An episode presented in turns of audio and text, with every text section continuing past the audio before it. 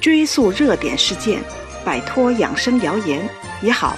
这里是彤彤中医养生妙招。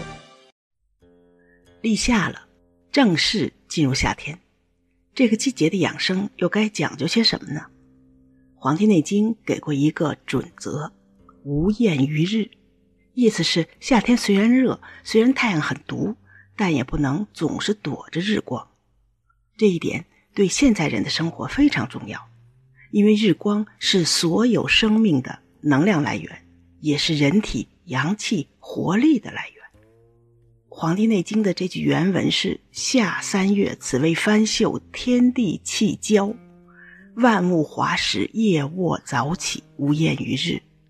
此夏气之应，养长之道。一之则伤心，秋为积虐，奉收者少。”冬至重病，这里面讲到了夏季养生的一些要点，比如说夏天人要顺应时节而晚睡早起，尽量接受阳光的照射，而不要过分贪阴贪凉。要使情绪舒畅，不要郁积成怒，否则到了秋冬就会生病。生病这里说的是极端情况，虽然你未必生病。但可能失调，我们在这里就重点讲一下“无厌于日”这一条。因为夏天你如果不接受日晒，生命的规律就要被打乱了。那么具体的怎么做才叫无厌于日呢？首先，不要起得太晚。夏天之所以《黄帝内经》讲要夜卧早起，也就是说晚睡早起，这是因为要跟随日出日落的规律。夏天天黑的晚，亮的早，早起就能跟随太阳的出生，所以不能像冬天那样，早晨八点天大亮了你才起床。在夏天，可能六点左右起床比较合适。这样做可以使身体的机能和大自然保持同步，你就可以借力自然的能量了。这也就是中医说的天人合一、天人相应的具体体现。特别要提醒一下的，这里的晚睡指的是古人的晚睡，那个样也是随着太阳落山时间晚而晚睡，而不是说像我们现在的熬夜到凌晨的晚睡。熬夜到凌晨才睡，在任何季节都是不健康的。其次，不要在有空调的屋子里待的时间太长，房间的温度也不要调得太低。要给身体适度的出汗的机会。夏天，我们的生活已经离不开电扇、空调，它们确实可以使生活舒适了。但如果太凉或者凉的时间太长，那就不对了。夏天那么凉快，还叫夏天吗？夏天那么凉快，还有机会出汗吗？很多人觉得出汗是排毒，其实适当的出汗。价值远远不是排毒这么简单，出汗是人体调节平衡的一个自然机制，是我们能量的一个宣泄口。一个人如果总是缺少出汗的机会，他的身体能量环就等于是闭锁的，这就失去了和外界交流的一个渠道。这就是中医讲的肺气不宣。中医的肺是主志节的，志节是什么意思呢？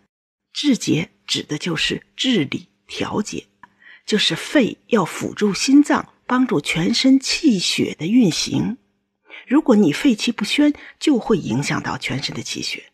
所以气血虚或者气滞血瘀的根源，可能就是这个肺气不宣，就是因为你长期受凉了。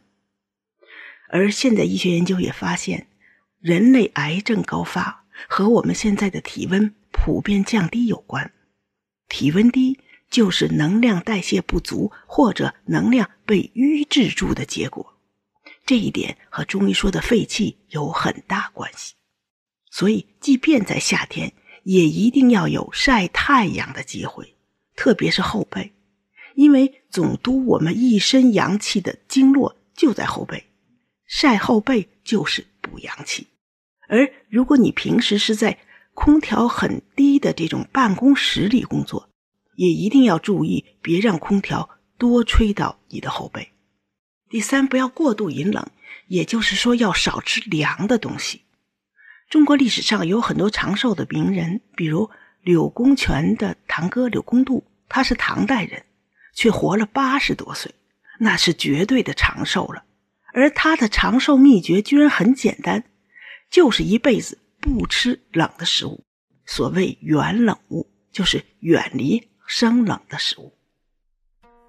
为什么中医这么忌讳生冷的食物呢？因为中医是能量医学，它研究的是人这个能量体，而人生死的区别就是能量的有无，这个能量就是中医说的阳气。生冷的食物的消化吸收要消耗很大的能量，因为冷的食物吃进去之后，我们胃肠道的消化酶是不会工作的。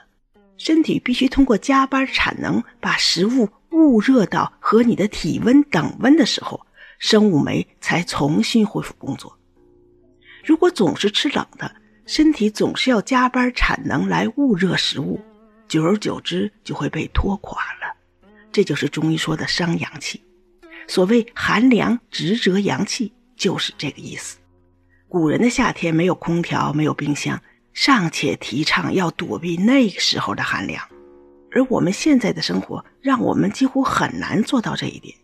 这也是为什么现在人虽然医学发达了，但是各种慢性病甚至癌症高发的原因。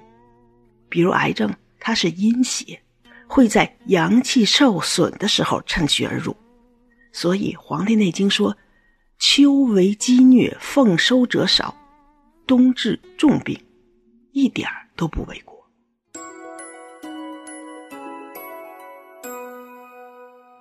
本节目由健康新同学、博吉新媒联合出品，喜马拉雅独家播放。